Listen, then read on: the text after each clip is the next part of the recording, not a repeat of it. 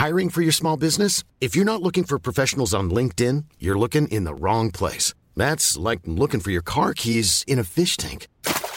LinkedIn helps you hire professionals you can't find anywhere else, even those who aren't actively searching for a new job but might be open to the perfect role. In a given month, over 70% of LinkedIn users don't even visit other leading job sites. So start looking in the right place. With LinkedIn, you can hire professionals like a professional. Post your free job on linkedin.com slash people today. Ahora inicia A la Una con Salvador García Soto. A la Una. Donde la información fluye, el análisis se explica y la radio te acompaña. A la Una con Salvador García Soto. A la Una. Comenzamos.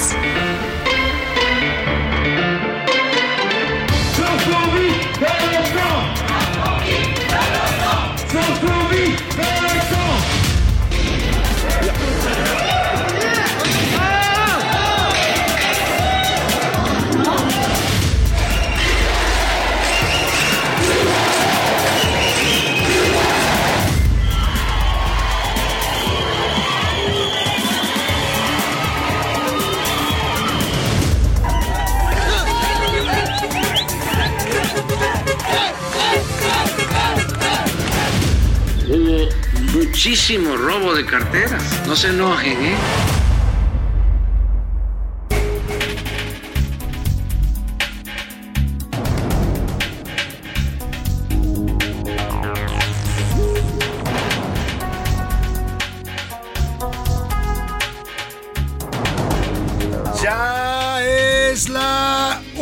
De la tarde en punto en el centro de la República. Los saludamos con mucho gusto. Estamos iniciando a esta hora del mediodía a la una este espacio informativo que hacemos para usted todos los días a esta hora del día. Aquí estamos listos para informarle, para entretenerle, para acompañarle en esta parte de su día y cuando se pueda siempre se lo digo y se lo digo de verdad, también para servirle. Hoy es miércoles 23 de noviembre del año 2022, 23 grados centígrados la temperatura aquí en la Ciudad de México. Tenemos días de altibajos en el clima, ¿eh? tuvimos hace un, par de días mucho frío, frío intenso, ya parecía que estábamos en pleno eh, frío invernal y ahora de pronto otra vez vuelven los soleados, el calorcito. Bueno, pues así está de extraño el clima acá en la capital de la República, desde donde le saludamos con gusto a toda la República Mexicana, mandamos saludos afectuosos a todas las ciudades que sintonizan el Heraldo Radio, a esta gran familia que nos escucha, lo mismo en Tijuana, Baja California, donde mandamos un abrazo afectuoso a todos los amigos tijuanenses, cachanillas, gente de la frontera trabajadora, gente que lucha por salir adelante, igual también a la gente de Tuxtla Gutiérrez, igual también ya hacia la frontera sur de México, capital del estado de Chiapas.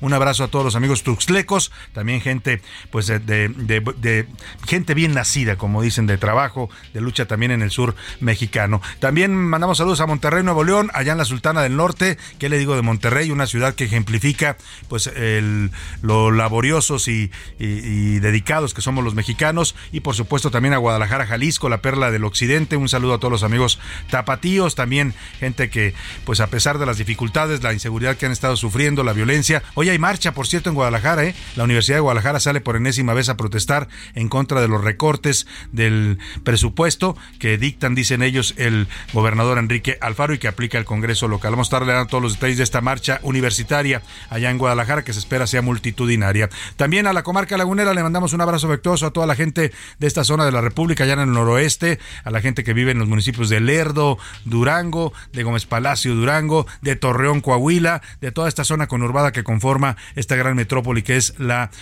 comarca lagunera. También mandamos saludos a Oaxaca capital, ¿qué le digo de Oaxaca? Yo creo que es uno de los centros más representativos de la cultura, del arte, de la gastronomía mexicanas. Por supuesto, a la gente del Istmo, también sede de una cultura milenaria, la cultura de, de los tehuanos, de los ismeños. Les mandamos abrazos afectuosos a Tampico, Tamaulipas, que es uno de los puertos más importantes, llegó a ser el puerto más eh, importante que tuvo México durante muchos años, hoy es uno de los eh, principales también, y saludamos allá a todos los tampiqueños y a los amigos también de Ciudad Madero, de Altamira y hasta el norte de Veracruz, porque eh, ya sabe usted que Tampico está en el sur de Tamaulipas y colinda con el estado de Veracruz, también nos escuchan ahí gente en Pueblo Viejo, Veracruz, les mandamos un saludo afectuoso, por supuesto a Chilpancingo Guerrero, la capital de este estado del sur, un estado también complicado, con, con mucha belleza y mucha riqueza natural. Tiene playas extraordinarias, tiene bosques, tiene montaña, tiene todo Guerrero. Lamentablemente también tiene muchos problemas de marginación, de pobreza, de inseguridad, pero también la gente de Guerrero, gente eh, pues eh, trabajadora, gente que también lucha por superar las adversidades. A la gente de nos escucha también al otro lado del río Bravo, allá en la zona, en territorio de los Estados Unidos, en Texas. Mandamos saludos a las ciudades de McAllen, de Bronzeville, de San Antonio, Texas y también de Huntsville, Texas. Nos escuchan en estas dos últimas a través de las frecuencias de Now Media Radio y más al norte, allá ya donde termina el continente, bueno, casi todavía no termina porque es la, todavía falta Canadá, pero digamos en la zona de los grandes lagos, allá en Chicago, Illinois, mandamos muchos saludos a Airville, allá en eh, Chicago, a toda la comunidad mexicana, eh, paisanos, migrantes que nos escuchan, les mandamos un saludo afectuoso. Y vámonos a los temas que le tengo preparados, deseando que este miércoles vaya marchando bien para usted hasta esta hora del mediodía, que vayan saliéndole bien las cosas, los objetivos, los pendientes, las tareas, todo lo que usted, usted tenga que resolver este día, deseo que se le resuelva favorablemente y si algún problema, algún contratiempo, ánimo.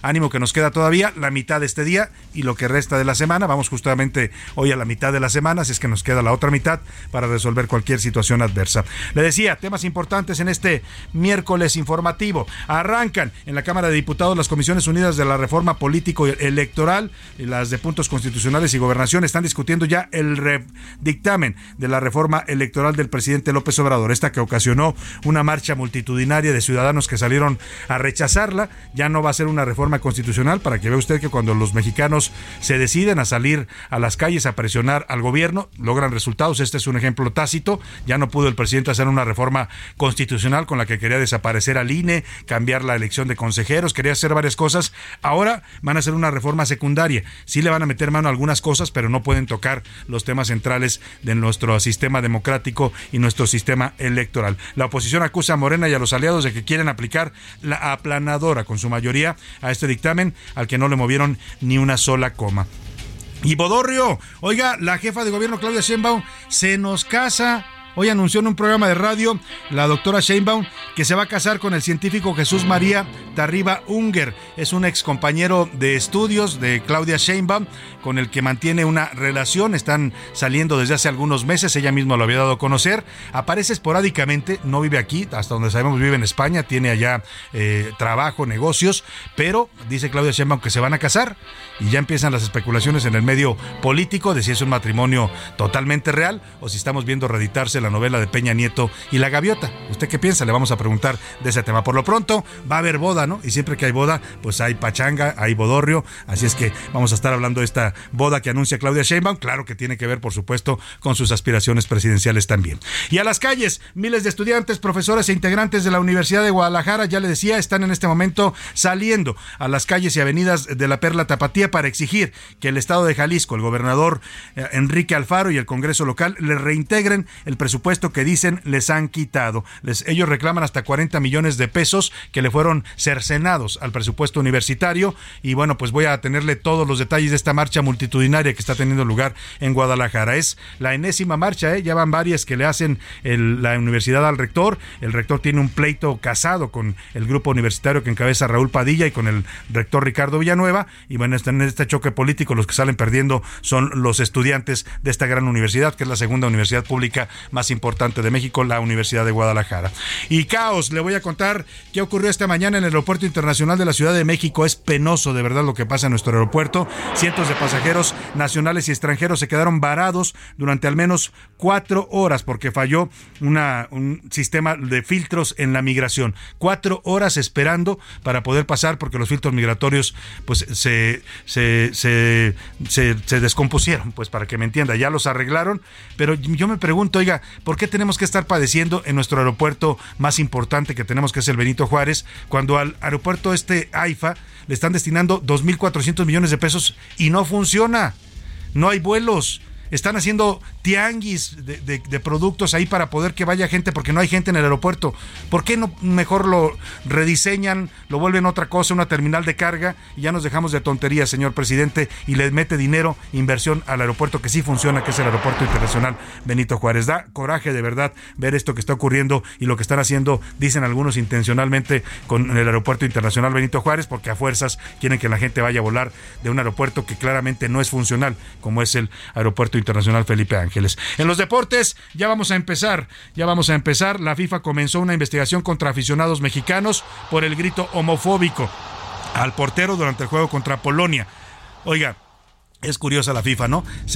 quieren sancionar a México porque gritan esto los aficionados, pero no sancionan a Qatar porque está en contra de los matrimonios gays, porque no reconoce la homosexualidad, la persigue como un delito. O sea, congruencia, señores de la FIFA, congruencia, ¿no? Que es lo más porque los de Qatar pagan mucho dinero, pueden eh, pues, reprimir a los homosexuales, pueden perseguirlos, encarcelarlos, y acá nomás por un grito están a punto de sancionar a la selección mexicana. Además, despidieron a uno de los coach, a los coaches de los Cardenales de Arizona después de que acosó y manoseó, dicen, a una mujer en su visita a México. Esto ocurrió aquí en el juego que hubo antier en el Estadio Azteca. Le voy a dar todos los detalles con Oscar Mota. En el entretenimiento, Ana Arriaga nos va a contar sobre dos estrellas de Hollywood que recientemente se quitaron la vida, se decidieron suicidarse, eh, cuáles fueron las causas detrás de estas decisiones tan drásticas que tomaron estas dos estrellas y también sobre la insistencia de Kanye West, este rapero extraordinario, algunos lo consideran un genio musical e insisten que quiere ser presidente de los Estados Unidos. Ya fue candidato en la pasada elección, ¿eh? no, no logró, por supuesto, más que algunos votos, pero insiste Kanye West que quiere llegar a la presidencia de Estados Unidos. Y bueno, vamos a hacerle las preguntas de este día. Hay temas interesantes para comentar, para debatir, para opinar. Ya sabe que este programa se hace con usted, con usted, por usted y para usted. Así es que le hago las preguntas de este día. En A la Una te escuchamos. Tú haces este programa. Esta es la opinión de hoy. Y las preguntas de este día, hay temas interesantes. El primero, ya le decía, hay Bodorrio. Hoy anunció Claudia Sheinbaum que se casa. Ya había, habíamos publicado sobre esta relación que mantiene con Jesús María Tarriba Unger. Es el elegido por Claudia Sheinbaum para ir a su, lo que sería su segundo matrimonio. El primero fue con Carlos Imas, político del PRD, que pues terminó mal esa relación. Tuvieron dos hijos, pero terminó mal después de que Carlos Imas se vio involucrado en los escándalos de los de la corrupción de Carlos Ahumada, los famosos videoescándalos. Eh, el señor, el señor eh, este, el señor Imas era uno de los que recibía dinero de Carlos Ahumada y eso pues fue afectando la relación hasta que terminó. Tiene muchos años soltera ya Claudia Sheinbaum, divorciada, y ahora decide, eh, anuncia en un programa de radio que se va a casar ¿no? Hay quienes empiezan a especular si es un matrimonio real, porque a este personaje, a Jesús María Tarriba Unger, con el que se casa, pues se le conoce porque aparece esporádicamente con ella. Pero esporádicamente, es decir, le aparece cada dos meses, cada tres meses, él vive en España, y lo que nos habían dicho es que había un acuerdo para que él se presentara como su pareja, aunque decían que no había una relación formal hoy anuncia el matrimonio y yo le quiero preguntar qué piensa usted de esta boda que anuncia en plena campaña presidencial Claudia Sheinbaum. Digo campaña porque ya es campaña, ¿eh? aunque no, no es candidata, no hay elecciones, no son los tiempos, la señora está en campaña como también están muchos otros y en ese contexto anuncia que se va a casar. Por supuesto es un tema de imagen pública, ¿no? Yo creo que está buscando también mandar una imagen de que es una mujer de familia ¿no? Y pues esa es parte también seguramente de la decisión. Yo le quiero preguntar, ¿usted qué piensa de este matrimonio que anuncia hoy Claudia Sheinbaum? Le doy tres opciones para que me conteste. ¿Es amor real, como se llamaba, se llamaba aquella telenovela de Televisa? ¿Es amor real, legítimo y hay que celebrarlo? Hay que alegrarnos por la doctora Sheinbaum. ¿O es un matrimonio fingido y solamente tiene fines políticos? Un matrimonio arreglado, como dicen, que se dan mucho en la política. Ya lo vimos con Peña Nieto y Angélica Rivera, la gaviota. O de plano, la doctora Sheinbaum, como cualquier ser humano, es libre de hacer lo que ella quiera con su vida, cuando quiera y con quien quiera. ¿no? O sea, es algo en lo que no tendríamos que eh, meternos. Pero es la pregunta que le planteamos el día de hoy. El otro tema, un documento de la Cámara de Diputados informa un documento del Centro de Estudios Económicos, Sociales y Políticos de la Cámara de Diputados, dice que las dos obras insignia del presidente López Obrador están teniendo un sobrecosto impresionante en lo que va de este año nada más. ¿eh? Ya no se vaya usted más atrás al 2018-19 que empezaron a construirse. Solamente en lo que va de 2022, el tren Maya ya reporta un sobrecosto de 71% en el caso del tren Maya, o sea, 71% más le han dado de dinero del que tenía autorizado para este año en el presupuesto.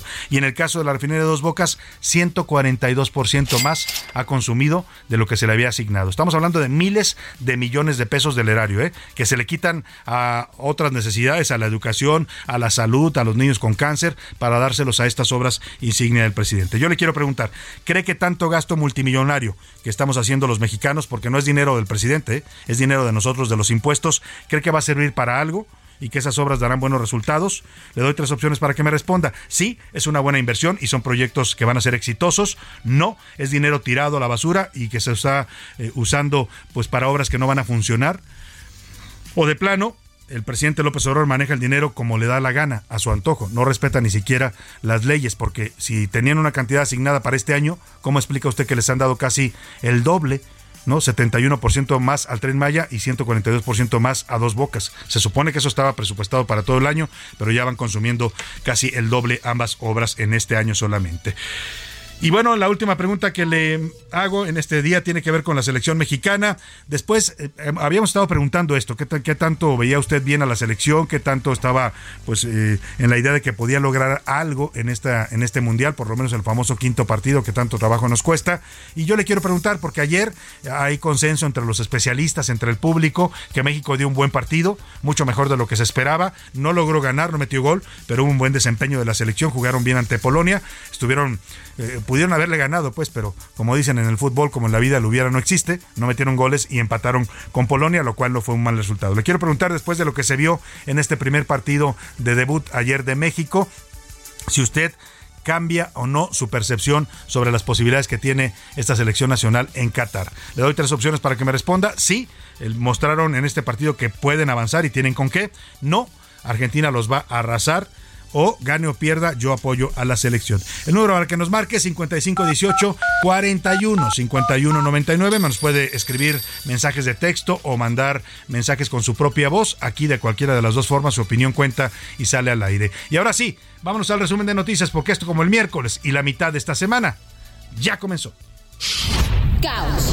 Cerca de una docena de vuelos se vieron afectados esta mañana debido a un banco de niebla en el aeropuerto capitalino. Por si fuera poco, la terminal aérea informó de una falla en el sistema de inmigración, lo que provocó largas filas y descontento entre los usuarios. Fracaso. La Alianza Nacional de Pequeños Comerciantes informó que en ninguna entidad de la República Mexicana se logró bajar el precio de los alimentos básicos a partir del programa contra la inflación implementado por el gobierno federal. Clausuras.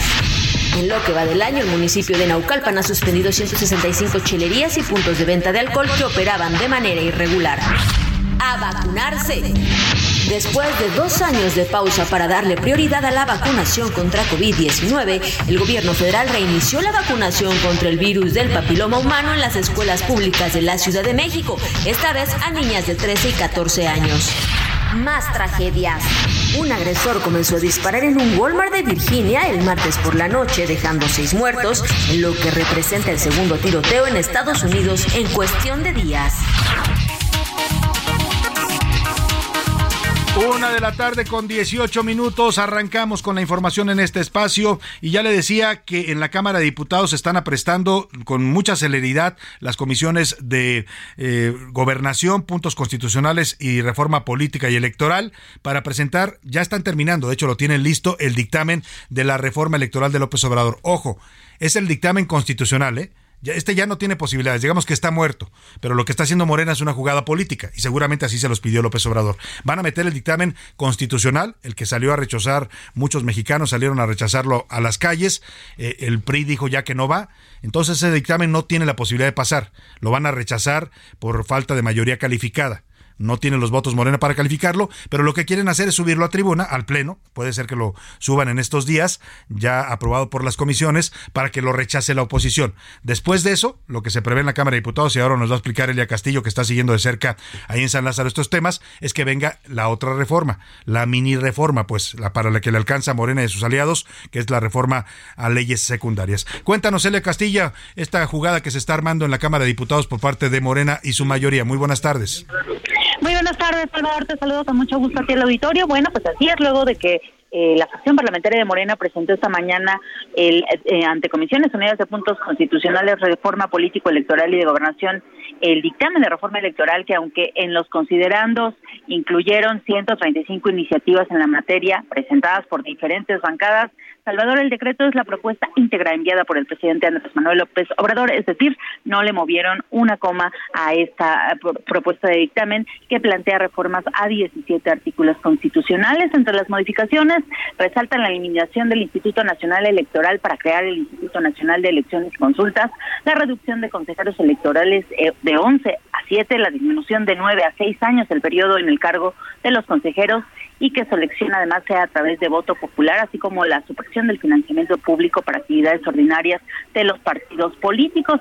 También plantea la eliminación de los órganos públicos locales y la reducción de, de 500 a 300 diputados federales y de 128 a 96 senadores.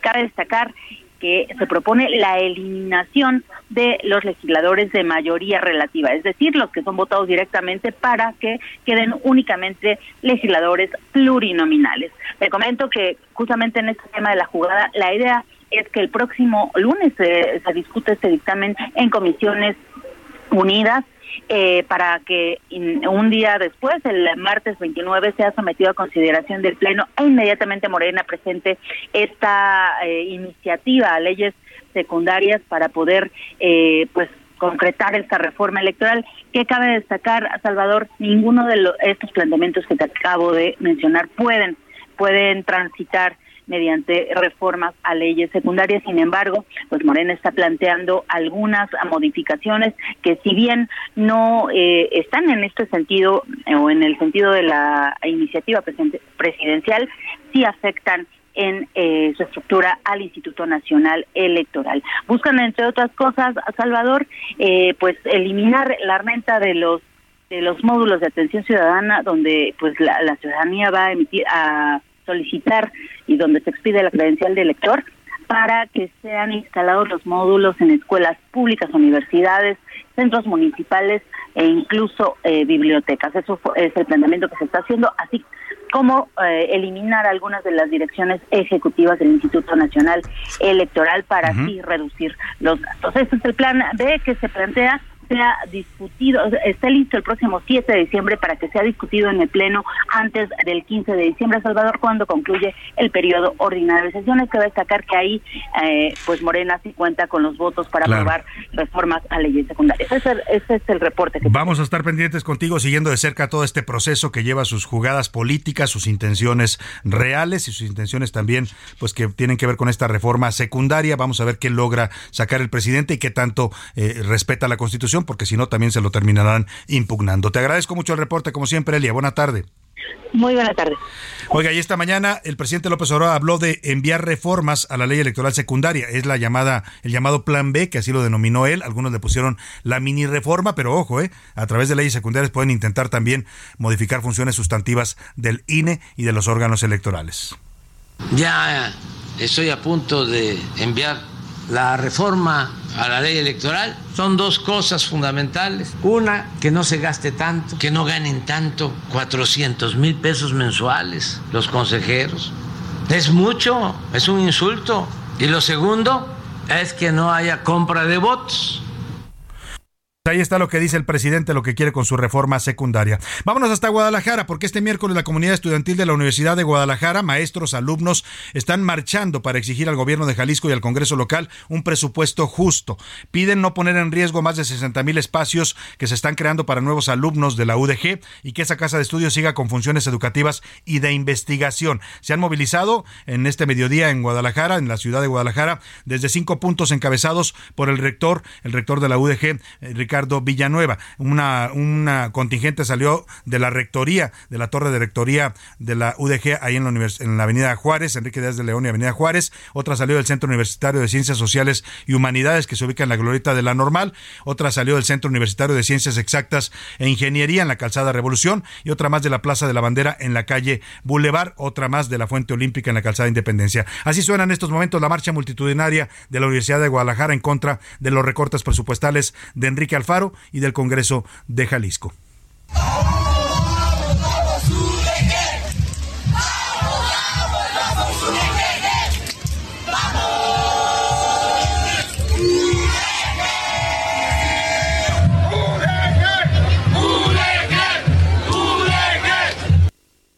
Bueno, pues ahí está la marcha. Vamos a regresar a hacer una crónica y a darle todos los pormenores de esta movilización multitudinaria que está teniendo lugar en Jalisco. Vámonos a la pausa con música y regreso con más para usted aquí en A la Una.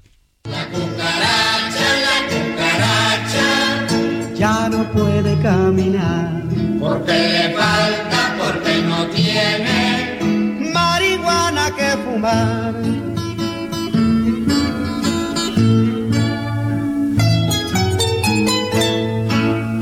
Ya En un momento regresamos. Ya estamos de vuelta en A la Una con Salvador García Soto. Tu compañía diaria al mediodía.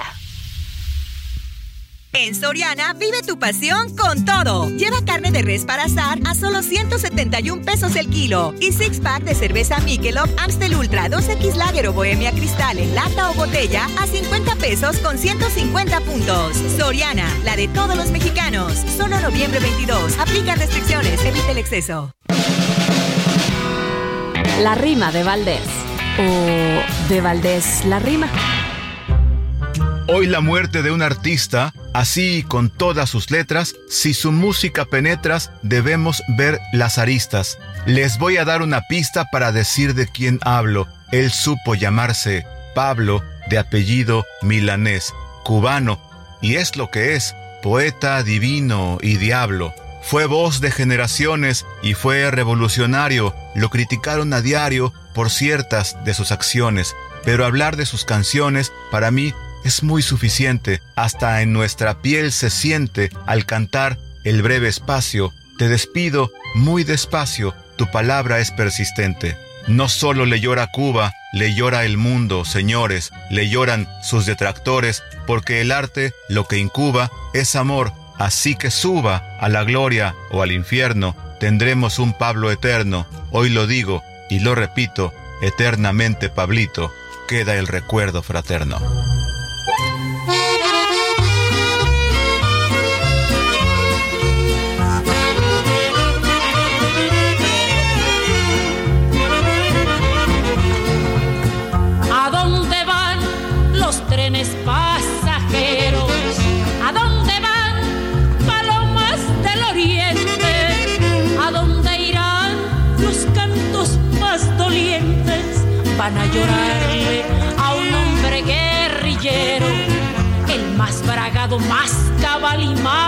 Valiente.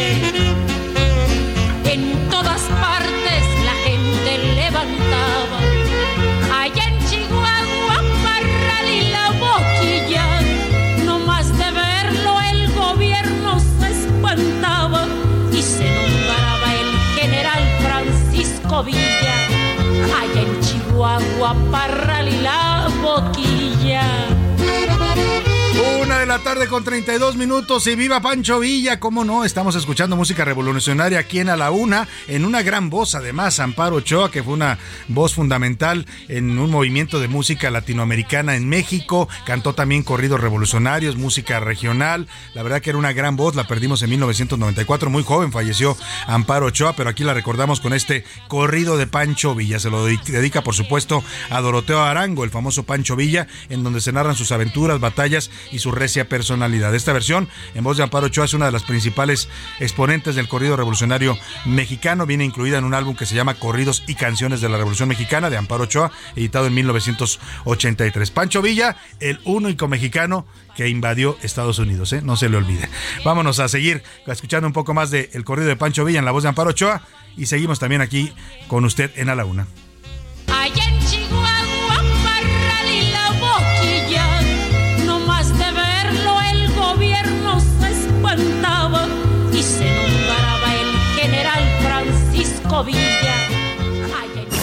A la una, con Salvador García Soto.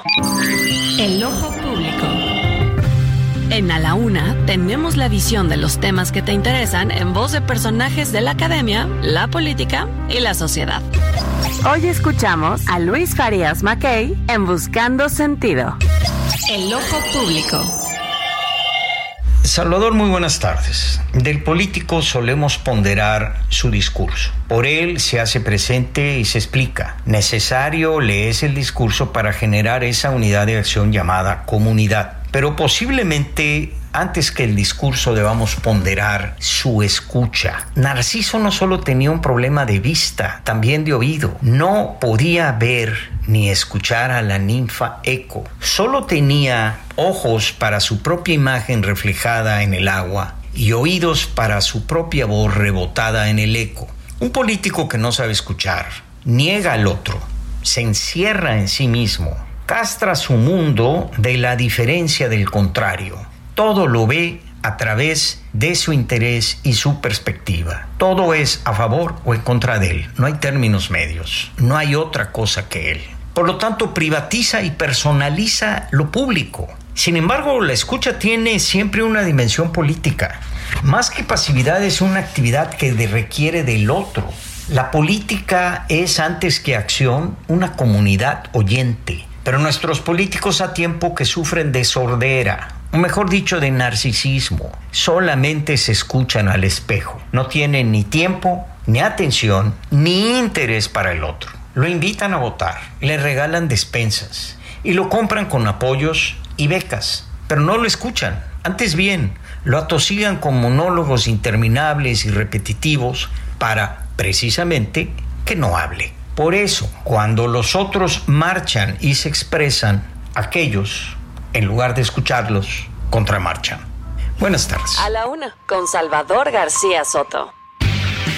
Bueno, interesantes, interesantes nuestros colaboradores. Siempre una gran, gran rima de Valdés. Le mando un abrazo a don Héctor Valdés, que define muy bien lo que fue Pablo Milanés, le decía ayer, para varias generaciones de mexicanos. Nos marcó con su música, con su verso, con su poesía, con su personalidad también. Pero era un gran, gran eh, eh, cantautor eh, Pablo Milanés. Y también Luis Farías con esta opinión sobre la marcha de López Obrador, la marcha de la venganza, le han llamado algunos. Va a ser una marcha, prepárese usted, impactante. Ayer nos decían este espacio Ricardo Monreal que hasta un millón de personas puede reunir López Obrador. Y sí, no es López Obrador solamente, por supuesto él tiene su arrastre popular, nadie se lo niega, pero por supuesto súmele usted los 22 gobernadores, el gobierno de la Ciudad de México, los sindicatos corporativos que trae ya la 4T, las organizaciones, le van a meter con todo al acarreo sin duda alguna, aunque el presidente diga que no, va a ser una marcha, eso sí, impactante. Y vamos a otros temas. Llegó ayer por la noche a México el presidente de Chile, Gabriel Boric. Tiene 36 años de edad. Es el presidente, uno de los más jóvenes que ha tenido Chile en su historia, eh, de tendencia de izquierda. Viene a su primer visita oficial a México a reunirse con el presidente López Obrador. Él llegó a pesar de que la Alianza del Pacífico, la cumbre de la Alianza del Pacífico que se iba a llevar a cabo estos días, fue cancelada porque no, dicen que no pudo venir Pedro Castillo. Por ahí dicen que tampoco quiso venir. Igual que Argentina, que pues después después de lo del BID, que le dieron la espalda a México en esta elección de la presidencia del BID, el presidente ya no estaba muy contento con traer a los que dicen son sus amigos, pero a la hora de apoyarlo al candidato mexicano, eh, pues la verdad lo dejaron en ridículo, ¿no? Ahí en, la elección del BID. Pero más allá de eso llega Gabriel Boric, que es un personaje importante en este momento en el panorama político de América Latina. Llegó ayer por la noche José Luis Sánchez, cuéntame a qué hora llegó y qué ha hecho. Ha tenido actividades ya hoy en el día importantes Gabriel Boric, está por reunirse en unos minutos más con el presidente López Obrador en Palacio Nacional. José Luis Sánchez, bienvenido. Salvador, ¿cómo estás? Buen miércoles. Así es, el presidente chileno, el joven presidente chileno llegó ayer cerca de las 8 de la noche al aeropuerto internacional Felipe Ángeles, por cierto, arribó a este aeropuerto, ahí aterrizó, lo recibió por lo menos que llegue algún avión, ¿no? Sí, por lo menos.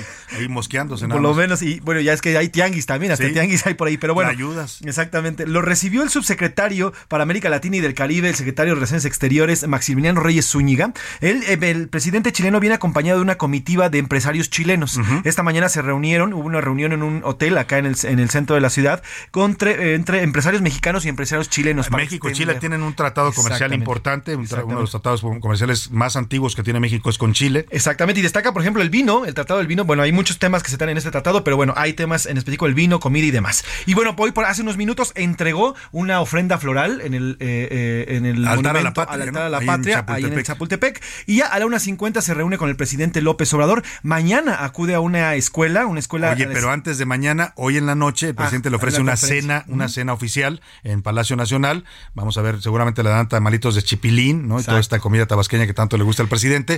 Eh, importante la visita, José Luis. Sí, y hay una, un mensaje conjunto a las siete y media de la tarde, noche después. Los dos, el presidente López Obrador y, el señor Boric. Y mañana hay una reunión en la escuela primaria maestra Gabriel Mistral, esto como parte de un intercambio eh, de educación que hay entre México y Chile. Gabriela Mistral, Gabriela la gran poeta, poetisa chilena, ¿no? Oye, vamos a escuchar si te parece, el, el propio Boric no ha dado declaraciones, pero subió un video a su llegada a México diciendo lo importante que él para es, que es para él esta primera visita oficial a México.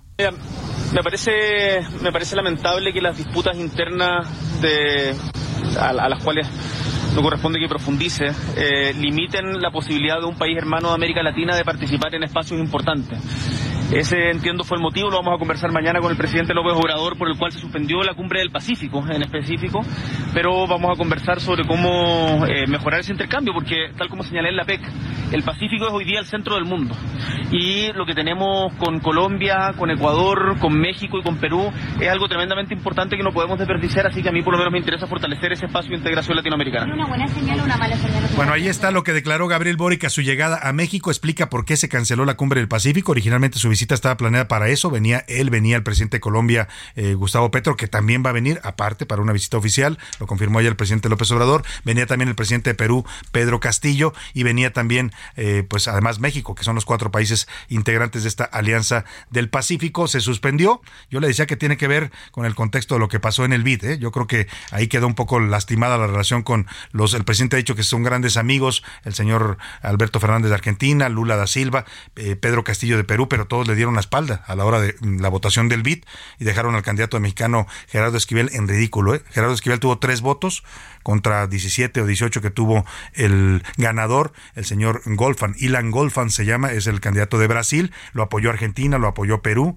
pues le dieron la espalda a México, incluso Chile también lo apoyó. Pero bueno, ahí está Gabriel Boric en nuestro país de visita, vamos a estar pendientes de esta visita importante de este joven presidente chileno. México tiene una larga historia de relaciones con Chile y relaciones importantes. Recibimos a los chilenos cuando el golpe de Estado del general Pinochet de 1973, México fue uno de los países que les dieron asilo. Aquí hay una comunidad chilena grande, les mandamos un abrazo afectuoso y bueno, quedó para la posteridad aquella frase que eh, pues eh, dijo el presidente Echeverría durante una visita del, del de quién fue del precisamente del presidente Salvador Allende en 1973 cuando vino a México, que dio un discurso memorable, precisamente en la Universidad de Guadalajara en el Paraninfo ahí los que ahora están protestando por el presupuesto, eh, y, y, aquella frase donde Echeverría dijo, México para Chile y Chile para los mexicanos. Ahí lo dejamos, vámonos a lo que sigue. A la una, con Salvador García Soto. Y vaya, y vaya, y vaya que sí nos lo dio el señor eh, Echeverría, ¿no? Vamos a otros temas importantes en este en esta tarde. Le decía que la marcha de la UDG está teniendo lugar en estos momentos. Es la creo que ya van cinco o seis marchas, le han estado organizando varias, porque hay un pleito, un pleito político, se lo hemos dado como contexto entre el grupo universitario de la Universidad de Guadalajara, que encabeza Raúl Padilla, y por supuesto el rector Ricardo Villanueva, y el gobernador Enrique Alfaro. Eran amigos, pero no sé por qué se pelearon, están peleados, y en medio de ese pleito se da este recorte de varios millones de pesos, 40 millones de pesos alega la universidad que le han recortado. Ayer incluso la bancada de Movimiento Ciudadano en el Congreso anunció que le iban a quitar otros 40 millones, porque dice la bancada de MC que ese, le hizo una cuenta ya a la UDG de que se está gastando mucho en las marchas, sacó cuenta de cuánto gasta en movilizar a los estudiantes, cuánto les dan para comida, cuánto les dan. Entonces quieren castigarlos porque marchan Oiga, como si marchar y manifestarse no fuera un delito, un, perdón, un delito, perdóneme, no, como si fuera un delito y no fuera un derecho constitucional de los mexicanos. Vamos contigo, Mayeli Mariscal, allá en Guadalajara. Cuéntanos de esta multitudinaria marcha de la UDG en contra de los recortes a su presupuesto. Te saludo, buenas tardes. Muy buenas tardes, Salvador. Buenas tardes también a todo el auditorio. Pues esta marcha ya concluyó apenas hace unos momentos, en donde, pues a decir de las autoridades universitarias, eh, lograron congregar cerca de 145 mil personas. Las cifras oficiales de gobierno del Estado, por supuesto, eh, están mencionando muchas menos. Ellos hablan de 38 mil. Y bueno, esta eh, manifestación salieron de cinco puntos aquí de la zona metropolitana y sin embargo acusan de un boicot por parte del gobierno del estado en el cual detuvieron las líneas del tren ligero, así como también el macrobús, alegando de algunas fallas y vamos a escuchar lo que mencionó al respecto el rector Ricardo Villanueva. Bueno, imagínense el, miedo que tienen de que en Jalisco los ciudadanos salgamos a la calle, que nos quitan dinero por salir, y lo, lo dicen claramente, el castigo es por marchar. ¿No? Les vamos a quitar presupuesto. Pero hoy frenaron el tren eléctrico, se inventaron una falla. ¿Hace cuántos años que no ustedes veían una falla en el tren eléctrico? Yo que nunca. Eh, que frenaron el macrobús, eh, compraron, que le pagaron a transportistas para no dar el servicio, amagaron a muchísimos. Bueno, un boicot impresionante y aún así. 145 mil universitarios vinieron el día de hoy. Afortunadamente ya no la sabíamos y preparamos salir desde temprano. Mucha gente caminó tres horas para llegar, pero como ya sabíamos del boicot, nos venimos caminando. Entonces y bueno, ya en los discursos, por supuesto que se reprobó esta acción por parte del legislativo, el cual aprobó en eh, pues la sesión extraordinaria número 93 el día de ayer este paquete económico que estará ejerciendo el gobierno estatal el próximo año. Y se estuvieron mencionando, pues además, lástima eh, esta eh, pues no separación de poderes en la cual el legislativo prácticamente eh, pues aprueba el presupuesto tal y como lo envió el gobernador algunas partidas sí fueron modificadas, sin embargo, este, tenían previsto pues incluso mesas de trabajo y lo que mencionaba Salvador, se le retiran a la Universidad de Guadalajara 37 eh, millones de pesos acusándolos de haberlos gastado en al menos eh, 196 marchas para exigir el retorno de los 140 millones de pesos que fueron reasignados y que se les retiraron para la construcción mm, o estaban destinados para la construcción del Museo de Ciencias Ambientales. Y esta reducción que ahora está haciendo el Congreso del Estado, vamos a escuchar en qué repercutiría a la Universidad de Guadalajara. Muy bien, pues te agradezco, Mayeli Mariscal, este reporte que nos haces. Importante, sin duda, lo que está aconteciendo allá en la Universidad de Guadalajara y este choque con el gobierno de Enrique Alfaro y, por supuesto, con el Congreso local, que ahora los quieren castigar por marchar. Se les van a descontar 37 millones del presupuesto de la universidad que no es para la universidad, es para los estudiantes que, que, cursan ahí sus carreras y su preparatoria y los quieren sancionar por estar marchando en contra del gobierno. Vaya, tema Movimiento Ciudadano, señor Dante Delgado, ¿qué pasa con su partido, no? Andan, defienden ustedes la libertad de expresión, los derechos y allá en Jalisco están eh, castigando a la UDG por hacer marchas. Te agradezco el reporte, Mayeli, estamos atentos a esto que ocurre allá en Guadalajara. Salvador, nada más rápidamente compartirles que, bueno, el Enrique Alfaro Ramírez fue declarado persona non grata para la Universidad de Guadalajara, esto a propuesta de la Federación de Estudiantes Universitarios. Y es, egresado de la UDG de Derecho, si mal no mm, recuerdo, Mayeli. Es ingeniero civil, estudió en, eh, ajá, pero estudió en otra universidad y sí, eh, su padre fue rector también de esta casa de estudios. Uf, pues vaya, vaya, vaya tema. Estamos muy pendientes. Gracias, Mayeli. Excelente tarde. Non grato lo, lo declaran al gobernador en su universidad, en la universidad más importante del estado de Jalisco, la segunda más importante de México. Qué pleitos de veras, señores políticos. ¿Para qué se dicen políticos si no saben hacer política, no? Señor Alfaro ha demostrado tener un talante muy autoritario, no quiere negociar nada, no quiere eh, arreglar los problemas, está provocando conflictos en lugar de resolverlos. Vaya situación, ya Jalisco tiene mucho con la inseguridad, con la violencia del crimen organizado para que encima tenga a los universitarios en las calles porque no les quiere dar el dinero que les corresponde. Vaya situación. Y vamos a eh, rápidamente, José Luis, esto que decía y es delicado, eh, el, Congreso local ayer emite un comunicado, la bancada de Movimiento Ciudadano, que es la mayoría en el Congreso de Jalisco, en el que dicen que van a sancionar a la UDG, le van a recortar 37 millones, además de los 140 que ya la UDG por eso está manifestándose, porque dice que se los quitaron de los presupuestos anteriores, pues en este año, en el próximo año 2023 les quieren quitar 37 millones por marchar.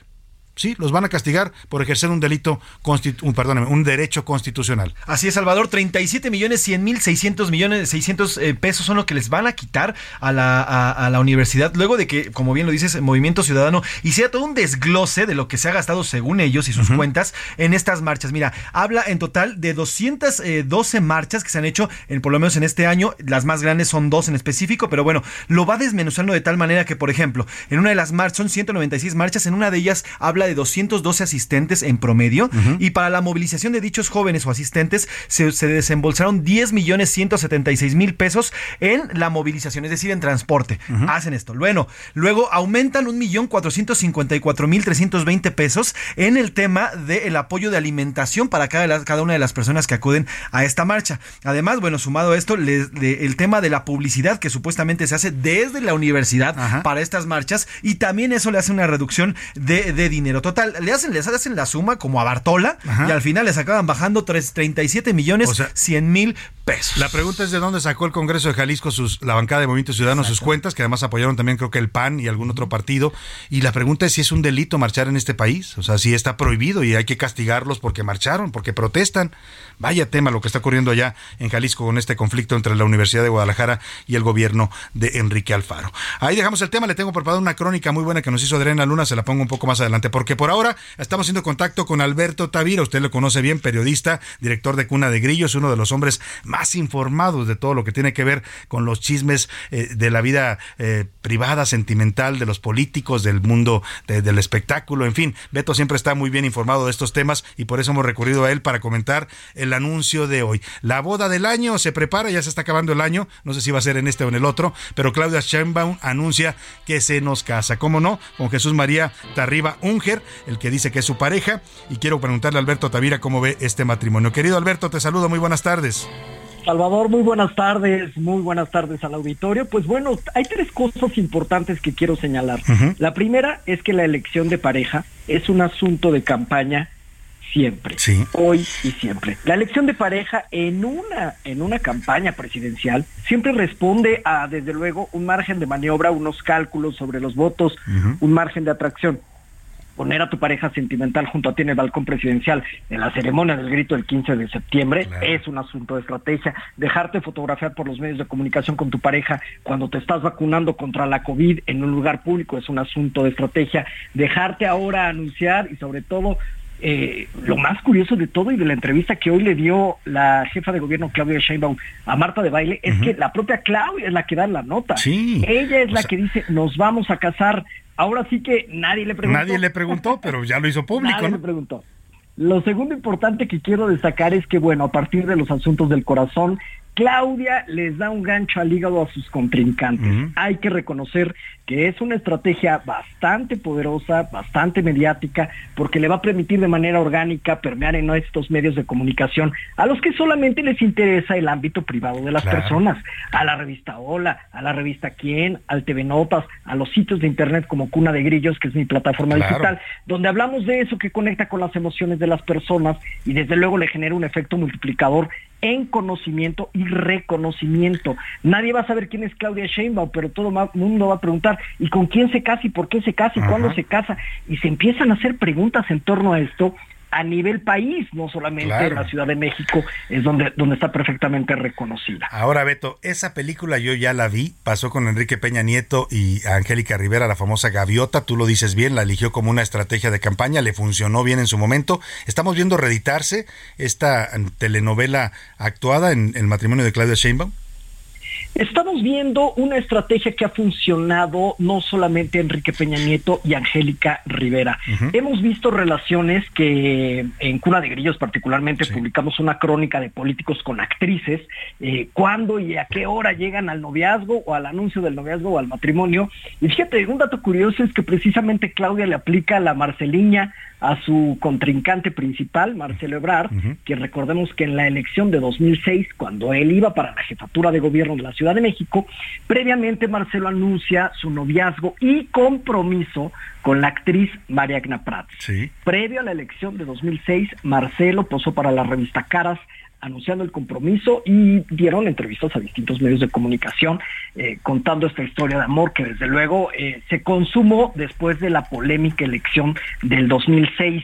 Claudia no es ni la primera ni será la última política en este país que utilice los asuntos del corazón con fines electorales. Es muy redituable, ha funcionado, con Marcelo Ebrard, funcionó perfectamente con Enrique Peña Nieto y Angélica Rivera. Otros lo quisieron armar ahí, pero le salió medio mal, como a Santiago Krill, o a César Nava. Con Edith González, que en paz descanse.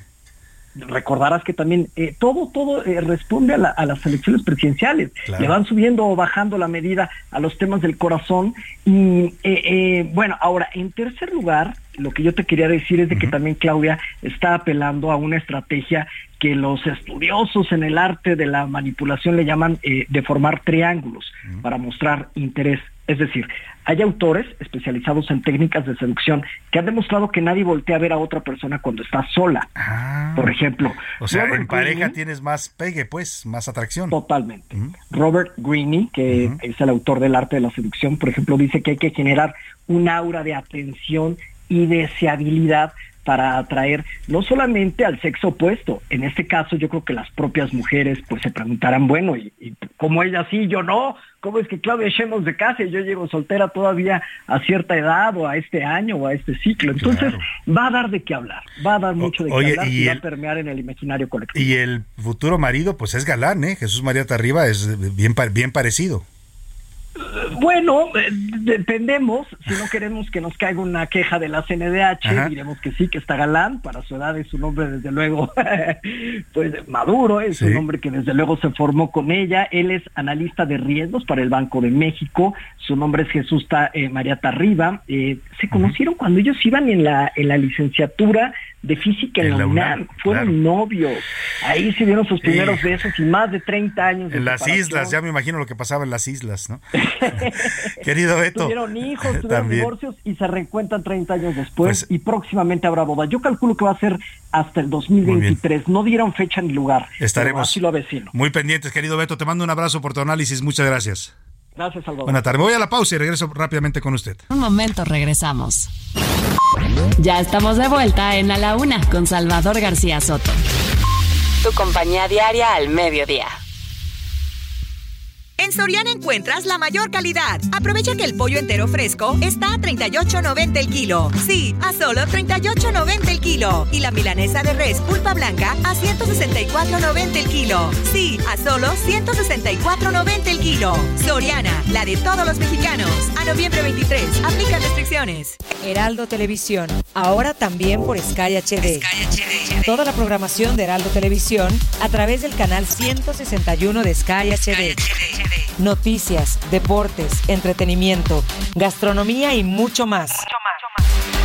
Heraldo Televisión, en todo el país, ahora también por Sky HD.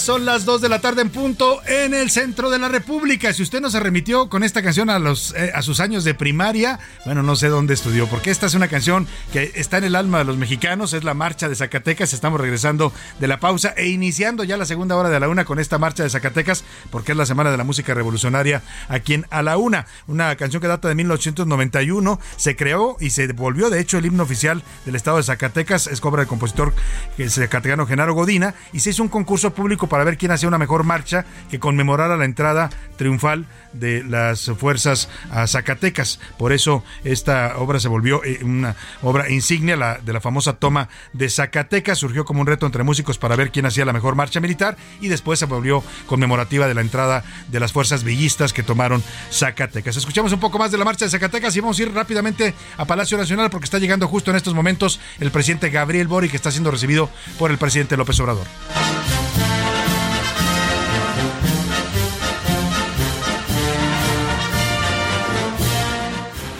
Y vámonos, vámonos contigo al ritmo de la marcha de Zacatecas. Noemí, Noemí Gutiérrez, encuentras ahí en Palacio Nacional. Eh, vamos a, escuchar el momento en que está arribando ya justo a Palacio Nacional el presidente de Chile, Gabriel Boric. Llega en su primer visita oficial a México. Es un presidente que llegó con muchas expectativas a gobernar Chile. Después tuvo un revés fuerte cuando hizo su referéndum para una nueva constitución. Lo perdió, pero es un personaje importante en este momento en el panorama político de América Latina y lo está recibiendo en la puerta de Palacio eh, Nacional, en la puerta Mariana, el presidente López Obrador y su esposa Beatriz Gutiérrez Müller. Vamos a ir en este momento justo ahí, al Palacio Nacional, donde se encuentra nuestra reportera Noemí Gutiérrez. Noemí, te saludo, muy buenas tardes. Cuéntanos qué estás viendo en esta arribo ya de Gabriel Boric y su comitiva al Palacio Nacional. Buenas tardes. Buenas tardes, Salvador. Muy buenas tardes también al auditorio. Pues comentarte que ya llegó aquí a Palacio Nacional el presidente de Chile, Gabriel Boric. Sin embargo, él aún permanece en esta eh, camioneta que lo ha traído a Palacio Nacional. Él se encuentra a un costado de la Puerta de Honor, está en la calle de Corregidora, entre Palacio Nacional y la Suprema Corte de Justicia de la Nación. Ya en estos momentos vemos que su equipo de seguridad pues ya está abriendo las puertas de esa camioneta blindada, ya está descendiendo al presidente de Chile, Gabriel Boric, viene acompañado de su esposa y comentarte que se colocaron vallas aquí en el primer cuadro de la Ciudad de México. Gabriel Boric pues ya saluda a la gente que está aquí, incluso hizo una señal de de Victoria, comentarte que frente a la puerta de honor está un grupo de maestros protestando. Ellos lanzaron algunas consignas, sin embargo, pues por las vallas y los elementos de seguridad que se encuentran en el lugar, pues no ha pasado ningún incidente. Y incluso a caminar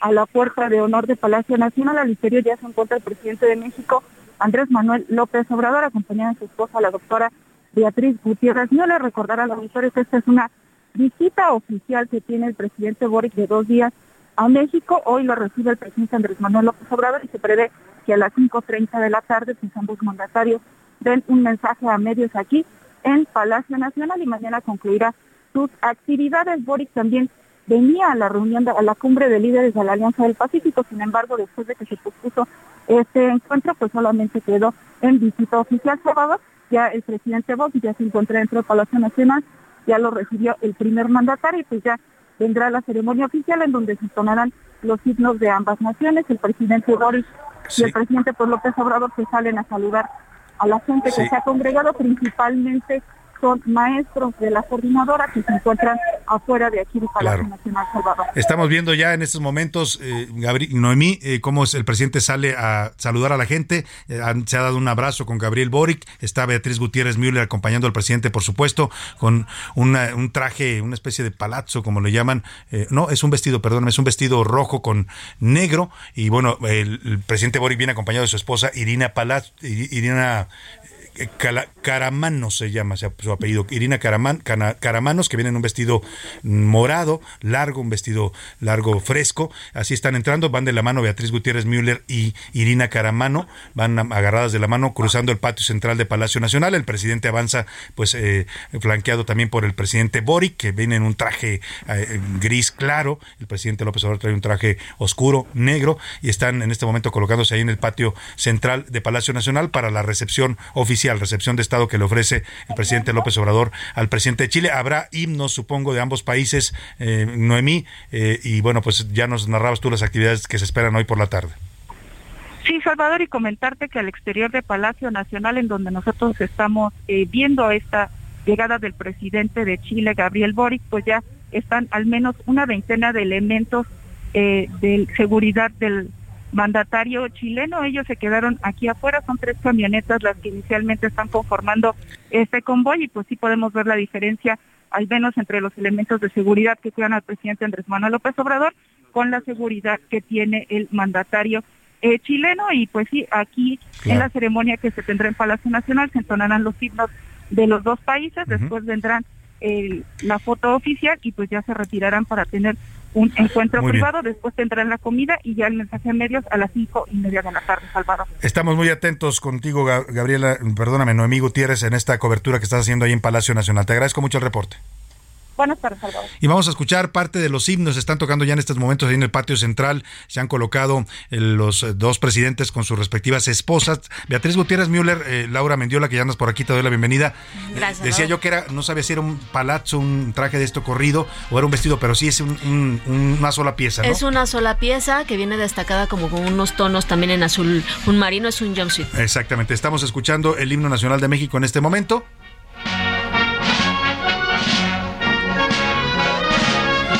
Está tocando la banda de la Secretaría de Defensa Nacional en vivo.